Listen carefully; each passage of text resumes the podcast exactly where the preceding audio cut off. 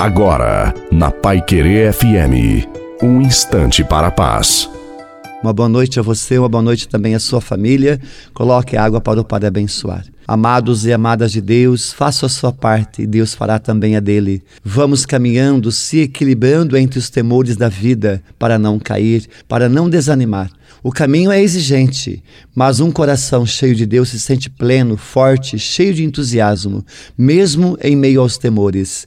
No meio dos temores, deixe a paz do Senhor invadir o seu coração. Ame a paz, a calma, a tranquilidade, o silêncio. Aprenda a orar batendo no peito. De todos os temores me livrou Senhor Deus.